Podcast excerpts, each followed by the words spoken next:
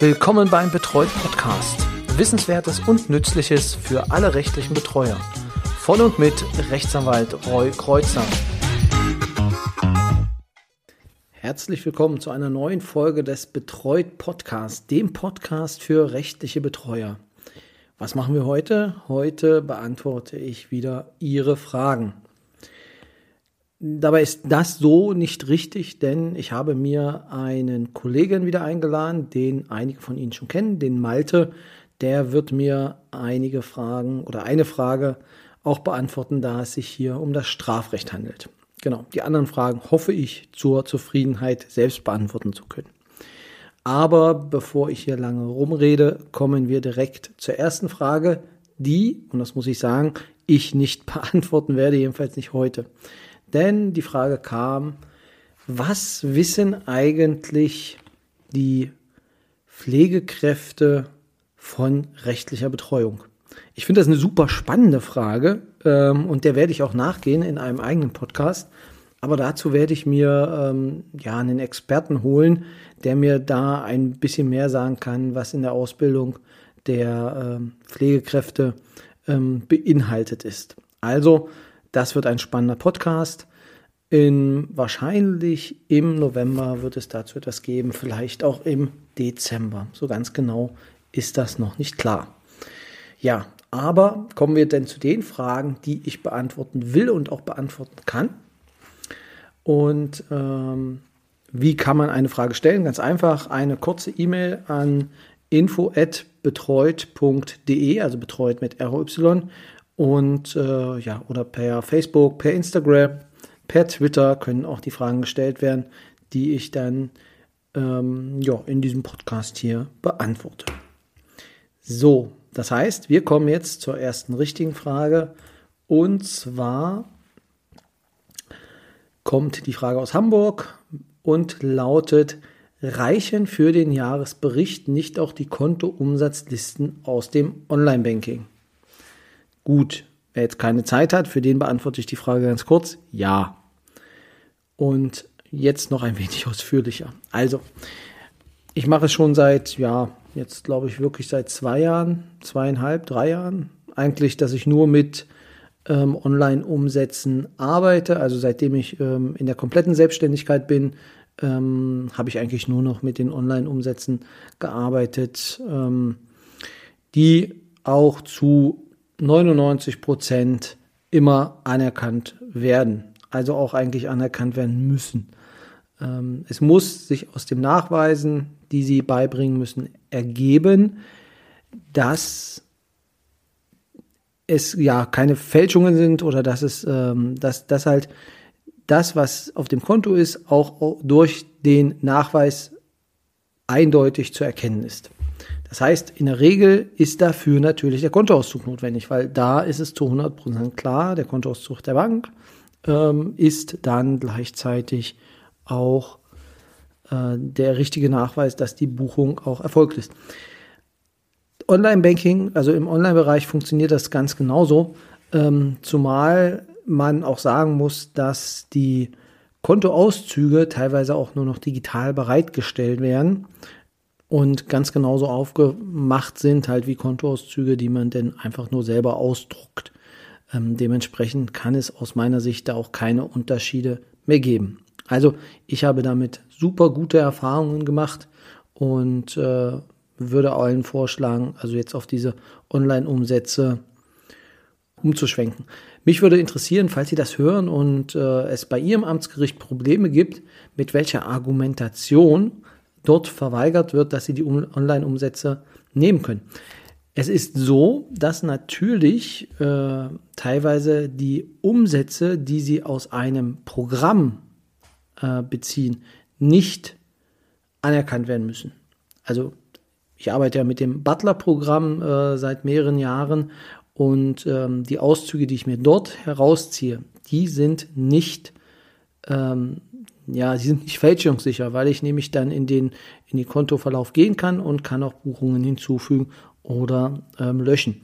Das geht bei Star Money, mit dem ich Programm, mit dem ich arbeite, geht das nicht. Ich kann da nicht äh, Veränderungen vornehmen. Deswegen die Bank oder ähm, die, das Amtsgericht erkennt von den Banken, die ich bei Star Money drin habe, auch den Star Money Auszug an.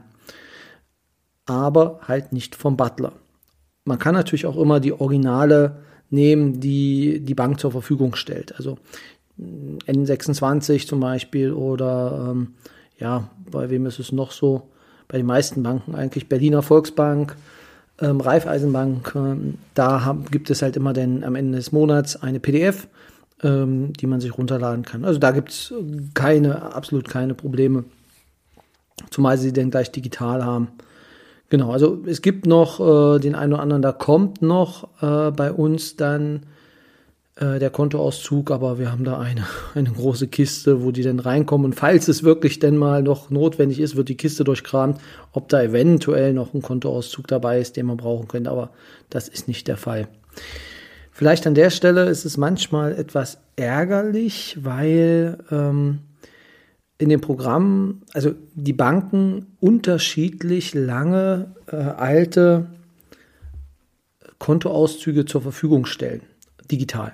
Das bedeutet, bei der Sparkasse ist es zum Beispiel so, dass das ein Jahr zurückgeht. Das bedeutet, Sie haben da die Möglichkeit, wenn Sie jetzt in dem Moment das Konto im Star Money anlegt, anlegen, wird automatisch für das letzte Jahr, es ist glaube ich ähm, hier bei der Sparkasse OPR, ähm, die Daten eingelesen. Manchmal kommt immer noch der Hinweis, ja, ähm, also finde ich immer super witzig, wenn es dann kommt, äh, Sie können jetzt nicht weiter zurückgucken als Ihr ähm, Betreuungsbeginn. Wo ich mir denke, okay, das heißt also, der Betreute kann jetzt länger zurückgucken, aber ich darf nicht länger zurückgucken.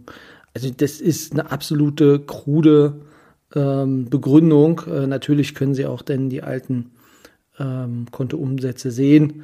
Sie müssen ja auch prüfen, ob da alles seine Ordnung hatte, eventuell was den Vorbetreuer angeht oder ähm, die liebe Verwandtschaft, die schon mal am Konto war, damit Sie das überprüfen können. Das, da haben Sie natürlich Anspruch, also bis ins St. Nimmerleins Jahr und können sich alle Auszüge anfordern, eventuell gegen ein Entgelt. Aber das Recht haben Sie dazu. Genau, also nicht da aufs Glatteis führen lassen, Sie kriegen alles. Meistens ist es technisch nicht möglich. Ähm, ich glaube, bei der Deutschen Bank, die sind da ähm, relativ knickerig. Da sind es, glaube ich, maximal ein oder drei Monate, die man denn äh, nur die Daten sieht. Das heißt, Sie können die dann auch immer nur einladen und einlesen in das Programm. Und ähm, ansonsten entsteht eine Lücke äh, in den Programmen, ähm, die Sie dann erklären müssen.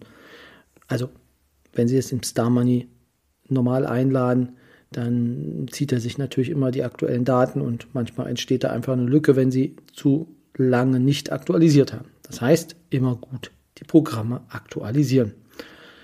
Genau, so viel vielleicht dazu. Also das funktioniert relativ unproblematisch mit den äh, Online-Kontoumsätzen beim Amtsgericht. Es kann aus meiner Sicht Fälle geben, da kann es wirklich mal, ähm, da kann das angefordert werden. Das ist aber dann schon so ein halber Affront dem Betreuer gegenüber. Das bedeutet nämlich implizit, man vertraut ihm nicht und glaubt ihm nicht, was er dort erzählt. Ja, oder halt Schikane. Das äh, ist die wahrscheinlich größere Variante, um den Betreuer zu ärgern. Aber sollte sonst reichen. Genau, das vielleicht zur ersten Frage. Kommen wir dann zu einer weiteren Frage, die ja, mich überfordert hat. Gebe ich so offen zu. Und äh, deswegen habe ich mir halt Rat geholt. Und zwar bei unserem bekannten Malte Greisner, Malte C. Greisner, alle werden sich erinnern. Wir hatten schon mal bei ihm über das Strafverfahren, waren wir zu Gast und da hat er uns ein wenig was erklärt. Und äh, ich habe dann Malte angefragt und gesagt, Malte, ich brauche mal deinen Rat, weil diese Aufgabe ist für mich nicht so einfach zu lösen. Beziehungsweise du steckst da drin, du machst das täglich, vielleicht kannst du das besser beantworten. Und das werden wir gleich sehen, ob er das kann. Vielleicht erstmal zur Frage. Also, das, es war eine E-Mail, die ich erhalten habe und äh, ähm, es fing an mit, ich arbeite im Sozialdienst einer forensisch-psychiatrischen Klinik und habe deshalb viel Kontakt zu Betreuern. Immer wieder treten auch offene Fragen auf, deren Beantwortung für meine Kolleginnen und mich schwierig ist. Gerade aktuell habe ich eine Verständnisfrage und bin freudig gespannt, ob du mir helfen kannst. Wie gesagt, ich nicht, aber Malte. Ich habe einen Patienten mit Betreuer, der gemäß 126a StPO, also Strafprozessordnung, einstweilig untergebracht ist.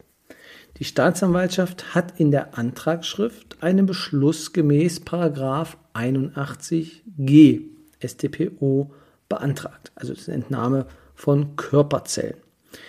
Er ist angeklagt aufgrund versuchten Mordes, leidet an einer Erkrankung aus dem schizophrenen Formenkreis und ist nicht geschäftsfähig. Es ist wahrscheinlich, dass er zum Tatzeitpunkt schuldunfähig war. So, und nun, lieber Malte, die Frage. Ich gehe davon aus, dass die Entnahme von Körperzellen 81 GSDPO nicht im Rahmen der einstweiligen Unterbringung vorgenommen werden wird, außer es würde zur Aufklärung des Falles dienen. Ist es sinnvoll, den Betreuer diesbezüglich zu aktivieren, damit er die Interessen des Patienten vertritt, nämlich sich selbst, zum Beispiel durch eine sorglos erlaubte Entnahme von Körperzellen, nicht zu schaden? Ja, der Patient hat einen Pflichtverteidiger und ich gehe mal davon aus, dass sich dieser der Sache ebenfalls annehmen wird. Hält doppelt eventuell besser. Welche Aufgabenkreise wäre hiervon betroffen? Betrifft das die Gesundheitssorge? Das sind die Fragen, die hier gestellt wurden.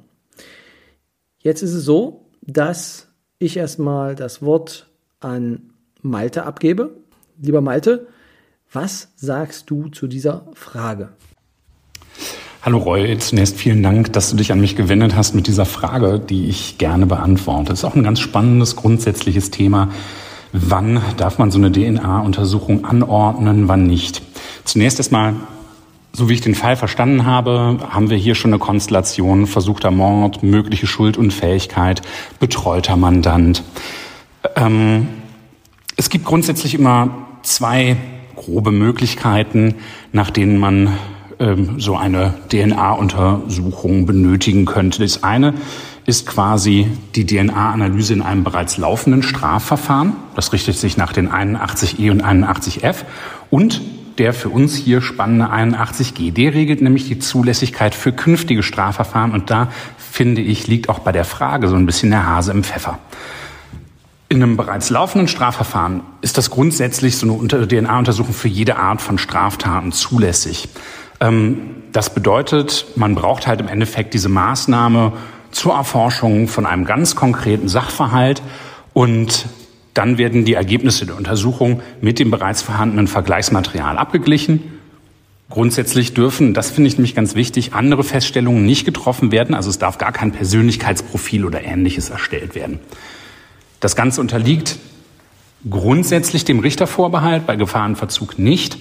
Ähm, interessant ist es jetzt bei uns bei der DNA-Untersuchung für künftige Strafverfahren. So, ähm, und da, wie gesagt, das halte ich grundsätzlich für schwierig. Das ist zwar für künftige Verfahren grundsätzlich zulässig. Also wenn der Beschuldigte wegen einer Straftat in dem Fall ist das Gesetz relativ konkret von erheblicher Bedeutung oder einer Straftat gegen die sexuelle Selbstbestimmung verdächtig ist. Hier sind wir beim Mord, das ist definitiv und ohne Zweifel von erheblicher Bedeutung. Aber, und jetzt kommt's, es muss zusätzlich eine Prognose erstellt werden, ob auch künftig Strafverfahren wegen dieser Taten beim Beschuldigten zu erwarten sind. Also, das ist eine Abwägung, die jeweils eine Einzelfallsache ist und die genau deswegen halt dem Richtervorbehalt unterliegt. Ähm, hier haben wir übrigens keine Eilkompetenz von Staatsanwaltschaft oder Polizei. Das ist ganz relevant. Warum nicht? Weil so eine Zukunftsprognose, da haben wir keinen Gefahrenverzug. Ne? Ähm, das ist also äh, der Fall. So. Konkret zu unserem Beispiel ist es so, dass ich da aus meiner Perspektive als Verteidiger nicht unbedingt und ohne weiteres mitarbeiten würde. Warum nicht? Wie gesagt, es geht um weitere Straftaten und das ist ein ganz, ganz erheblicher Eingriff in die beschuldigten Rechte, die man hat. Jetzt haben wir aber einen Richtervorbehalt, so wie ich es verstanden habe. Gibt es bereits auch einen Beschluss? Es gibt auch einen Pflichtverteidiger, der dann für den konkreten Fall entscheiden muss. Äh, wie gesagt, Einzelfallbetrachtung. Aber es sieht für mich so aus, wenn der vorsichtige Prognose hier aller Voraussicht nach schuldunfähig ist, wegen schizophrenen, schizophrenen Formenkreis, dann wird das Ganze mit einem recht großen Gutachten in einer Unterbringung und einem möglichen Unterbringungsverfahren enden, also einem Verfahren nach Paragraph 63 StPO. Und da wird es dann wiederum schwierig, weil die große Frage sich stellt, kann er, wird er zukünftige Straftaten überhaupt begehen können? Und das ist in der Ex-ante-Prognose jetzt gerade mal so nicht einfach drin. Zum Schluss sozusagen, ich würde da nicht mitarbeiten, im Gegensatz, ich würde halt im Endeffekt aus der Perspektive des Betreuers erstmal so oder so den Kontakt zum Pflichtverteidiger suchen. Umgekehrt kann ich nämlich aus Verteidigerperspektive sagen, dass ich immer sehr, sehr gern, sehr eng mit den Betreuern zusammenarbeite, um auch einen Einblick in das Leben und in die Verhaltensweisen des Betreuten zu erlangen. Also nicht einfach so Rechte aus der Hand geben, immer im konkreten Fall darüber nachdenken. War das hilfreich? Beste Grüße. Tja, danke Malte für diese tolle Einschätzung beziehungsweise dein Statement zu der Frage. Worauf du jetzt nicht eingegangen bist, aber das ist auch eher mein Part, äh, ist die Frage, betrifft das die Vermögenssorge beziehungsweise welcher Aufgabenkreis damit umfasst ist? Ähm, folgt man den Ausführungen von Böhm, Marburger, Spanel vom Valhalla Verlag, dann lässt sich dort ja, lesen, also wie gesagt, das ist auch nicht von mir, ich habe halt nachgeschaut, sagen die, dass eigentlich der Aufgabenkreis für Vertretung in Straf- und Ermittlungsverfahren dafür ähm, ja, übertragen worden sein muss oder alle Angelegenheiten.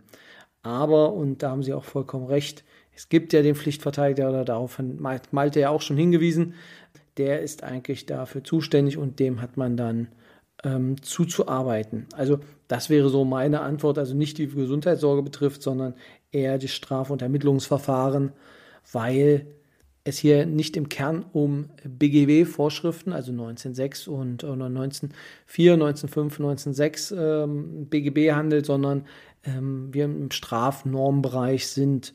Also ich würde das auch so unterschreiben, dass ich äh, sagen würde, also man braucht denn den Rechtskreis der Straf- und Ermittlungsverfahren, aber einem normalen Betreuer, also normal in Anführungsstrichen, normalen Betreuer werden irgendwann die Hände gebunden sein, wenn er kein Rechtsanwalt ist, weil einfach ähm, prozessuale Notwendigkeiten äh, gegeben sind, die er nicht mehr erfüllen kann. Aber dazu vielleicht dann irgendwann einen Podcast nochmal mit dem Malte. Und damit sind wir auch schon bei der letzten Frage für heute. Ähm, und die lautete, gibt es einen Standardtext für die Selbstverwaltungserklärung? Selbstverwaltungserklärung vielleicht für alle, die noch anfangen, sind Erklärungen ähm, für Konten, ähm, bei denen der Betroffene erzählt oder beziehungsweise mitteilt ähm, oder ja quittiert, dass er ein Konto selbst geführt hat. Das bedeutet, er, es gibt eine sogenannte Freizeichnung für den Betreuer.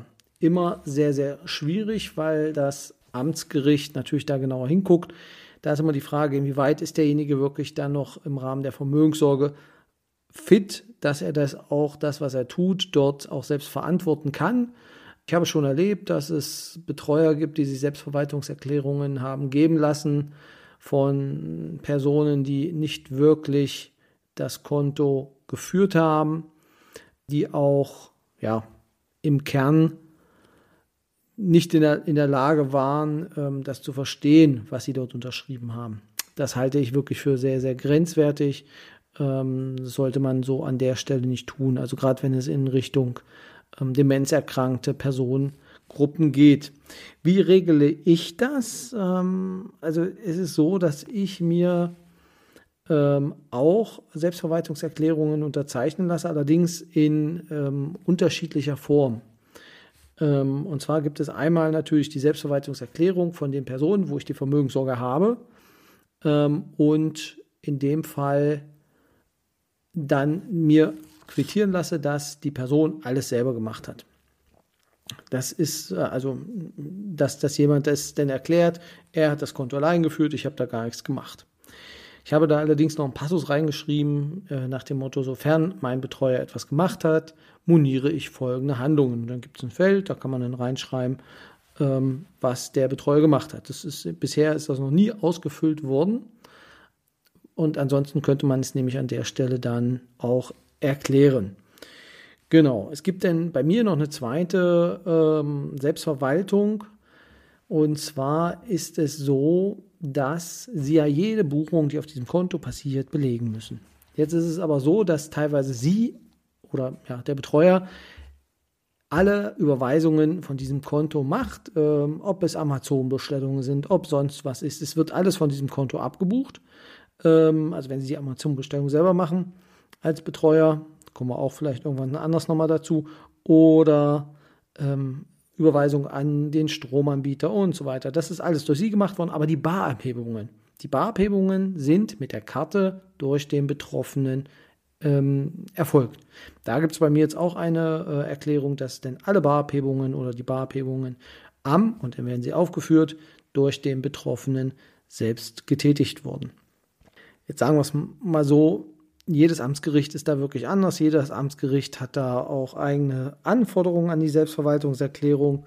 Ähm, das ist so ein bisschen Try and Error bei mir, ähm, dass äh, wir dann die Sachen immer mal probieren, ob das funktioniert. Aber bisher haben wir keine Monierung, doch Monierung gab eine Monierung, gerade im Rahmen der Barabhebungen, dass das dann genauer spezifiziert werden musste. Aber im Kern kann man es versuchen, dass man auch die Barabhebungen dann so nachweist und den Rest dann, äh, was man selber gemacht hat, dann äh, belegt. Weil das Problem ist, dass natürlich äh, man sich keine Selbstverwaltungserklärung geben lassen kann, wenn man selber an dem Konto gearbeitet hat. Also jedenfalls aus meiner Sicht funktioniert das nicht. Ähm, das Einzige, was man machen kann, und das, wie gesagt, wäre die dritte Variante bei uns, ist, und das ist relativ neu, dass wir sagen, okay, ich habe dieses Konto bearbeitet, also ich als Betreuer, aber du hast jetzt die Möglichkeit gehabt, alle Kontoauszüge einzusehen. Wir haben uns darüber unterhalten und jetzt sagst du, es ist alles in Ordnung. Dann gibt es auch dafür eine Erklärung und dann wird das halt gegengezeichnet. Das mache ich dann auch, also dann gibt es die Kontoauszüge, derjenige kann sich die durchgucken und dann gibt es, also wenn er selber keine Übersicht auf dem Konto hat, und dann gibt es halt dann die Option, dass er ja, dass er in dem, in dem Fall dann das unterzeichnet und das Konto dann nicht belegt werden muss. Das, was es noch gibt, beziehungsweise was unsere letzte Option ist, äh, sind Einkäufe der Betreuten. Sehr beliebt bei Amazon, dass dann äh, Buchungen vorgenommen werden, die Sie nicht belegen können, weil natürlich die Rechnung nicht an Sie geht, sondern die geht dann an den Betroffenen. Und wenn Sie dann fragen, ob der Betroffene Ihnen die Rechnung geben kann, Sie natürlich der Letzte sind, der die kriegt. Beziehungsweise er das nicht, also er kann zwar bestellen, aber oder sie, aber ähm, er bekommt dann die Rechnung nicht aus dem, aus dem System heraus. So, manchmal sehr ärgerlich, aber ähm, dann lassen sie sich einfach die Einkäufe quittieren. Und äh, also auch Lidl, Rewe, sonst wie Einkäufe werden dann einfach quittiert, dass die Person das denn selber war. Ja, und dann haben sie es halt auch in dem Fall so belegt und dann kommt das hinten dran an die Rechnungslegung und dann, ja, sind die Amtsgerichte eigentlich dann zufrieden. Ja, also gibt es einen Standardtext für die Selbstverwaltungserklärung? Heißt nein, gibt es nicht. Es gibt verschiedene Bereiche.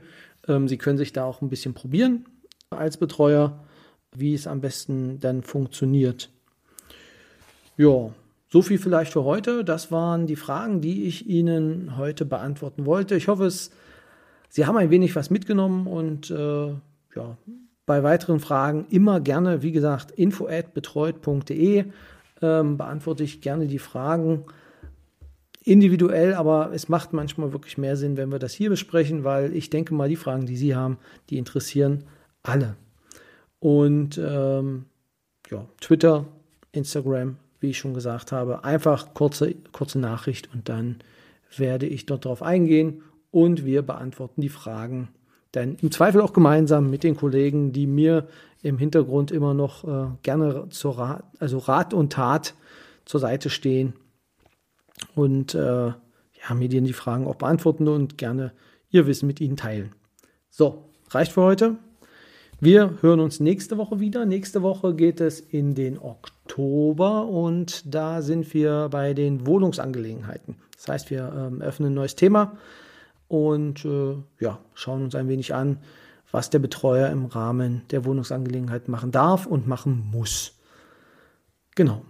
Ich freue mich drauf. Ich hoffe, Sie auch. Viel Spaß. Ja, in, in dieser Woche noch, ähm, wenn Sie es jetzt am, direkt am Mittwoch hören oder wenn Sie es am Wochenende hören. Schönes Wochenende. Bis zum nächsten Mal. Tschüss.